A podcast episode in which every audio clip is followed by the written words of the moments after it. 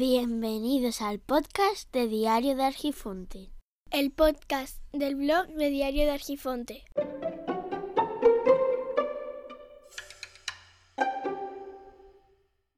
Hola patito de goma. No, no me he vuelto loco. No tengo ningún patito de goma delante.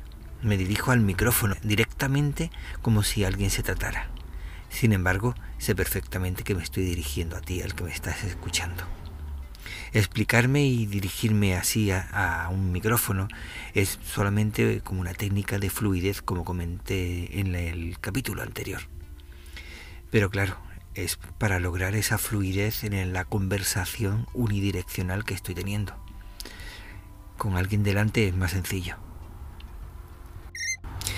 Vivimos en un mundo digital en el que aún no somos conscientes de los peligros en los que nos encontramos. Estamos pues como si estuviéramos andando entre botellas a punto de explosionar. No nos ponemos ningún EPI, es decir, equipos de protección individual. Lo malo es que no solo no tenemos los EPIs puestos, sino que no tenemos esa sensibilidad para hacerlo. Os propongo que escuchéis el programa tan interesante que publicó Juan Febles en su podcast Podcast Linux. Bienvenidos a Podcast Linux. Un programa para usuarios domésticos del sistema operativo del pingüino.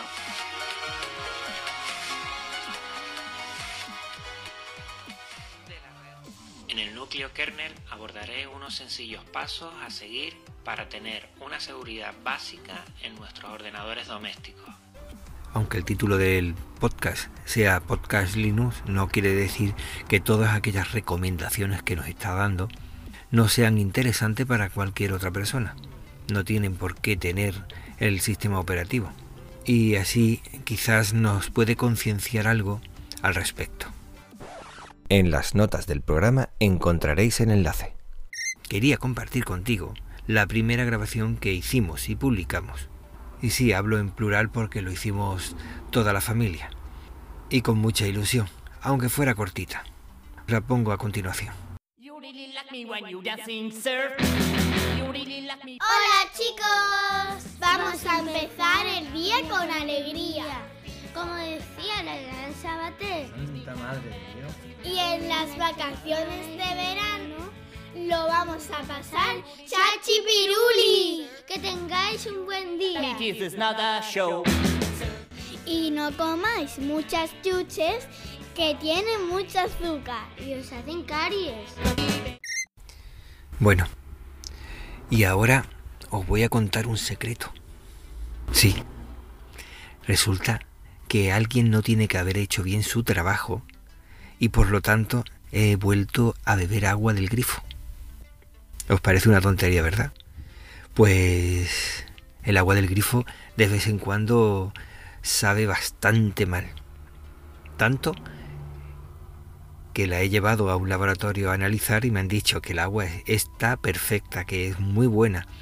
Sin embargo, la sensación organoléctica es terrible, tiene un sabor horrible. Sin embargo, desde hace varias semanas parece que ese saborcillo raro, si esperas un rato, se le va el sabor y entonces ya puedes beber. Después de una larga temporada en la que sabe bastante mal, ha vuelto a saber bien. O sea que algo no estarán haciendo bien para forzarnos a, a comprar botellas de agua. Sí, ya sé, suena un poquillo conspiranoico. Pero no. La verdad es que no entiendo por qué tiene que saber tan mal el agua cuando resulta que hace años, cuando no había tantísima tecnología, bebías agua del grifo y estaba muy rica. Yo en mi pueblo bebía el agua y estaba bastante buena. Y aquí tampoco es que supiese demasiado mal. Era un poquillo más dura porque tiene más cal y se nota cuando está bebiéndolo. Sin embargo, de un tiempo para acá dejó de saber tan bien como sabía y bueno, la obra del metro y la obra de, del AVE, porque el AVE pasó por una parte en la que estaba uno de los acuíferos más grandes de España y claro, como no había estudios ninguno, en condiciones, quiero decir, haciendo el túnel, destrozaron el acuífero y tuvieron que esperar que se vaciara por completo, coincidiendo con una sequía bastante grande. Los políticos nos suelen hablar siempre de, los índices económicos sobre cómo va la economía, de datos macroeconómicos, de que si se va recuperando. Y sin embargo tú al menos no puedes no te das cuenta de cómo se va desarrollando esa economía que para ti no, no es palpable. Y te pueden estar diciendo que se está recuperando la economía y sin embargo tú en tu entorno no ves demasiado brillo se puede decir sin embargo un índice que yo sí llevo observando desde hace ya tiempo es que desde el 2006 aproximadamente, 2004, 2006, hasta principio del 2008, podía ver que en horarios de entrada y salida de horarios laborales, podías ver la calle como se iba quedando, si no vacía, prácticamente vacía de coches. Y claro, eso era un índice de que había trabajo.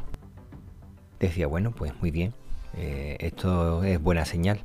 Aparte de que se iban abriendo, también cerrando, pero se iban abriendo en la calle muchísimos negocios.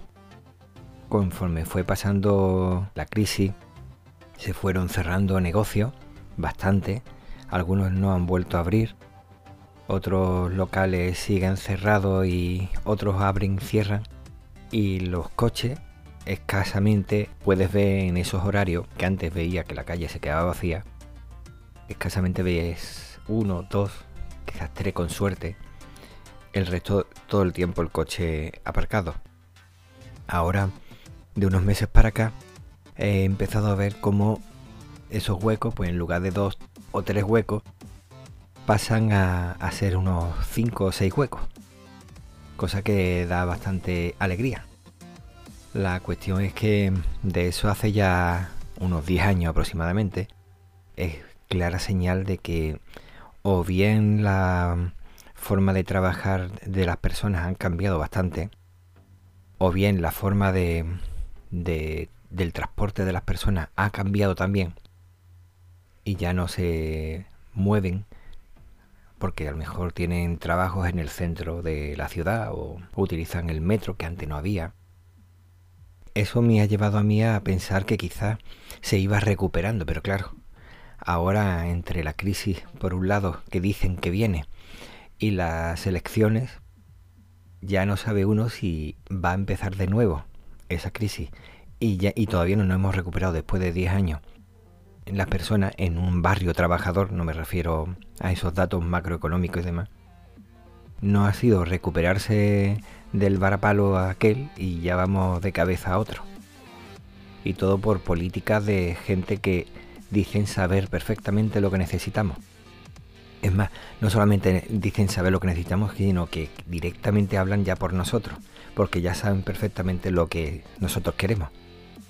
Aunque muchas personas no sepan ni tan siquiera lo que quieren porque jamás se lo han planteado. Ese es mi índice para ver si va mejorando el terreno laboral de mi barrio. Y de ese me fío más que de esos datos de los políticos que están continuamente diciendo lo que se supone que nosotros queremos saber.